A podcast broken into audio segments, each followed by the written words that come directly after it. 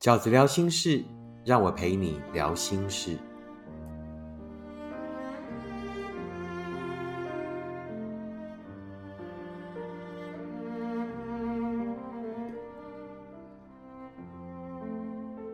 大家好，我是饺子。今天饺子聊心事，想要跟大家聊的是：你们究竟是处在磨合期，还是其实是不适合的呢？源自于我收到的这一个问题，哈，是一个网络平台的直播里，然后他们开给我的问题。那这个问题叫做呢，呃，两个独立的个体在一起，难免会遇到需要磨合的地方。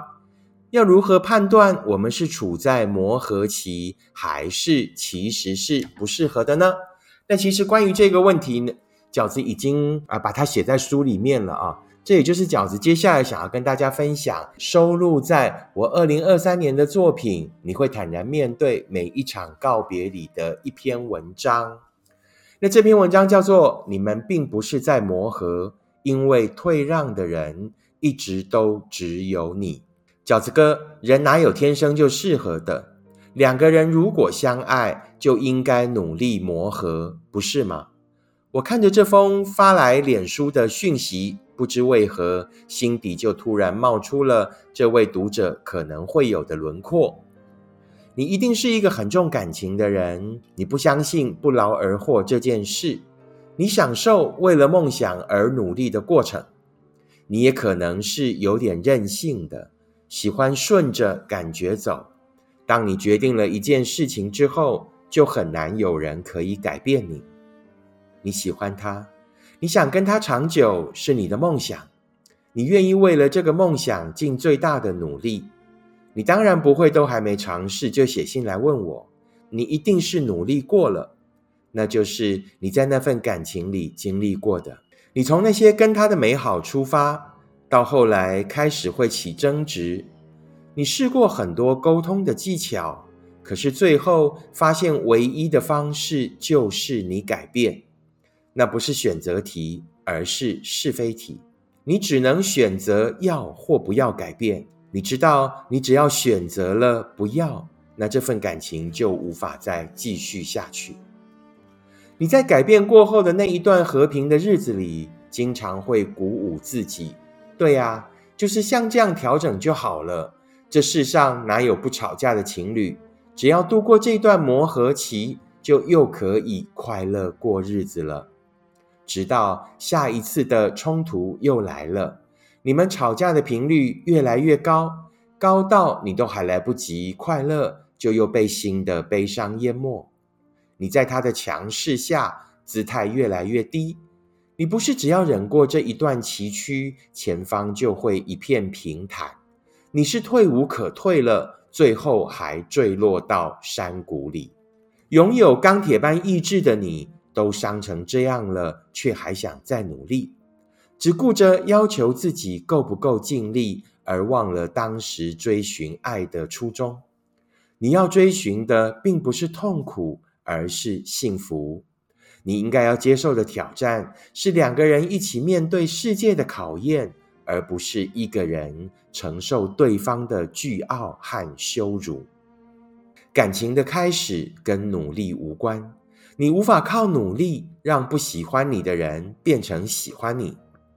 两个天生喜欢对方的人，接下来会进入相处的阶段，这也跟努力无关。因为我们只能假装一时，却绝对无法伪装一世，把不适合假装成适合。爱本来就该如此自然。你们从喜欢开始，到后来又感受到了适合的快乐，于是终于一起启动了努力。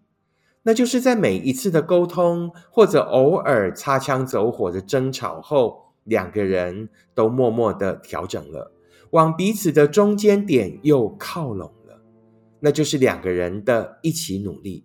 努力的理由是不想失去对方，不想失去这份爱，那才是真正的磨合。两个人一起为爱磨合，用爱磨合，才能把爱淬炼成长久的幸福。你们绝对不是在磨合，因为退让的人一直都只有你。那只是一场你跟自己的磨合，梦想跟妥协的磨合，念旧与寂寞的磨合。你在那场磨合里，不但全无进展，还耗损了最珍贵的尊严和对爱的相信。不适合就不可惜，因要把不适合的人绑在一起，才是真的可惜。把你珍贵的努力用在值得的人身上，让磨合成为走到幸福的过程，而不是消耗；让磨合的结果是更甜蜜的靠近，而不是满身的伤痕。那饺子呢？在这一篇。你们之间并不是在磨合，因为退让的人一直都只有你啊。在这篇文章里，其实已经回答了这个问题了。